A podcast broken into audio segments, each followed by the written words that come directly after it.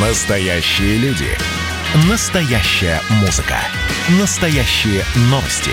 Радио «Комсомольская правда». Радио про настоящее. 97,2 FM. эм. Был бы повод. Здравствуйте, я Михаил Антонов, и эта программа «Был бы повод». 5 ноября на календаре и рассказ о событиях, которые происходили в этот день, но в разные годы, ждет вас в сегодняшней передаче.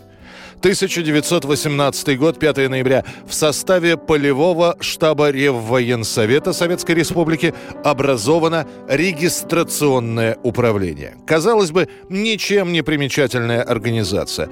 Однако в функции управления входит координация усилий всех разведывательных органов Красной Армии. В дальнейшем управление будет называться разведывательным управлением штата РККА. Потом организация несколько раз поменяет свое название, пока не станет главным разведывательным управлением СССР. Именно в эти годы формирования ГРУ начинает зарождаться костяк советской разведки. Правда, не без огрехов.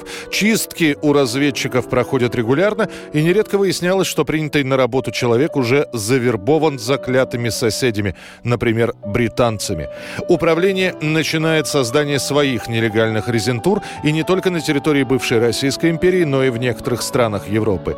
Первыми каналами переброски разведчиков становятся каналы Коминтерна, а подавляющее большинство разведчиков и резидентов, работавших на регистрационное управление РКК, были иностранными коммунистами. Эти люди знали языки, культуру, традиции и образ жизни в европейских странах и начинали карьеру разведчиков по линии Коминтерна по идеологическим соображениям. Именно эти люди составят цвет российской разведки в 20-30-х годах прошлого века, который впоследствии назовут эпохой великих нелегалов. Центр предлагает вам перебраться в Германию.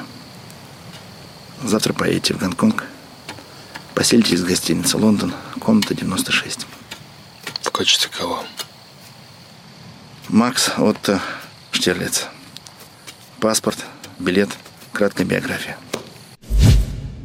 5 ноября 1934 года сначала в Ленинградском кинотеатре «Титан», а после и во всех кинотеатрах СССР начинается демонстрация фильма «Чапаев». Ты понимаешь, что я Чапаев? А ты кто ты такой? Кто тебя сюда прислал? О том, что решено экранизировать произведение Фурманова, становится известно еще в начале 30-х годов. Сам Фурманов к тому моменту умер от заражения крови, и сценарий для кино пишет его вдова Анна.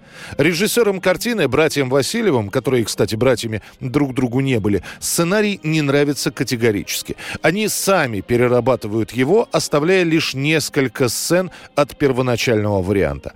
На главную роль актера ищут долго долго. Пробуют сразу нескольких человек, и никто режиссеров в итоге не устраивает. 30-летний Борис Бабочкин в ту же пору уже утвержден на роль ординарца Чапаева, Петьки. О том, что мне придется играть Чапаева, я тогда и не думал. Я только уговаривал Васильевых не делать ошибки в выборе актера на эту роль. Доказывая им негодность некоторых кандидатур, я без всякой задней мысли в качестве аргументов предъявлял Васильевым такие черты этого актера, что они меня попросили попробовать грим. Я тогда надел шапку и наклеил усы. Оказалось, что в гриме Бабочкин удивительно похож на реального Чапаева. Как ни странно, его утверждают и ленту, когда снимают, практически не трогают цензоры. И это при том, что братья Васильевы на всякий случай приготовили два альтернативных финала фильма «Чапаев». В одном гибель Чапаева просто не показывают, а во втором присутствует уже повзрослевший Петька, а за кадром раздается голос Чапаева. Однако утвержден первоначальный вариант. Василий Иванович, а? А ты за какой? За второй или за третий? Чего за второй? Интернационал. Ну, за тот, за, за который нужно, за тот и стою. И вот премьера фильма. Если на утреннем сеансе в кинотеатре «Титан» зрителей в зале было немного, то уже на вечерний просмотр собирается очередь. Затем фильм вызывает ажиотаж. Мальчишки всеми правдами и неправдами пробираются на сеанс в надежде на то, что Чапаев в финале все-таки выплывет. Тут же в народе начинают появляться анекдоты про Петьку, Анку и Чапая. Ну а сам Чапаев действительно выплывет из Урала и предстанет перед зрителями в самом начале Великой Отечественной войны в одном из боевых киносборников. Наконец-то, Василий Иванович, заждались тебя тут. Думали, уж не выплыть тебе. Ну вот, как от Чапаев да не выплывет. Ну, чего у вас тут? Опять немцы полезли? Точно так полезли проклятые. Врешь, не возьмешь.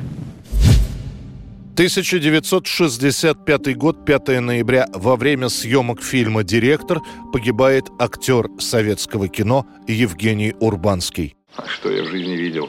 Войну, лес. Хожу проводником, чужое счастье по тайге вожу. Ноябрь вообще для урбанского звезды фильма «Коммунист», кумира миллионов зрителей, складывался не очень удачно.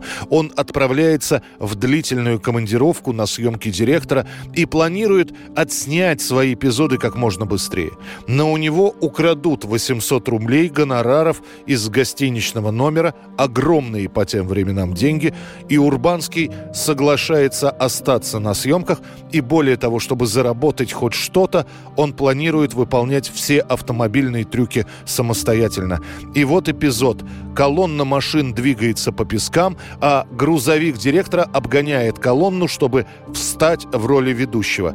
Машина должна была на большой скорости объехать колонну, а в одном из эпизодов вообще перепрыгнуть бархан. Первый дубль оказывается не очень хорошим. Режиссер просит переснять эпизод. Грузовик разгоняется, прыгает, и переворачивается. Ехавший с Урбанским в машине инструктор Юрий Марков вылетает через лобовое стекло.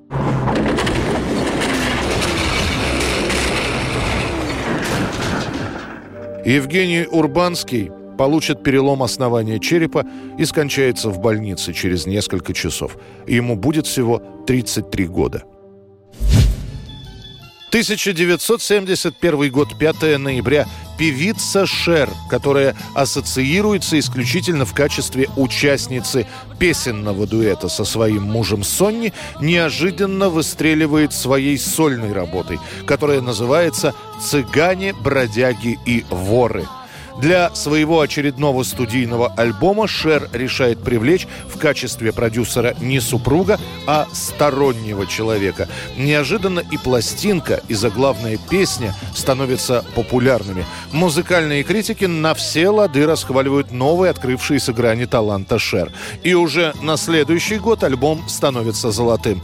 А союз Шер и Сони сначала даст маленькую трещинку, которая в 1973 году разрастется и приведет к разводу супругов. Это была программа «Был бы повод» и рассказ о событиях, которые происходили в этот день, 5 ноября, но в разные годы. Очередной выпуск завтра. В студии был Михаил Антонов. До встречи.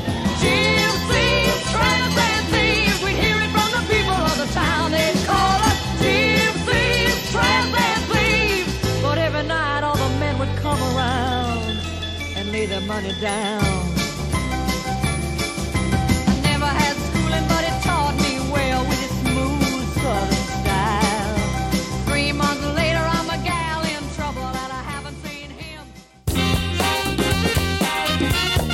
Был бы повод.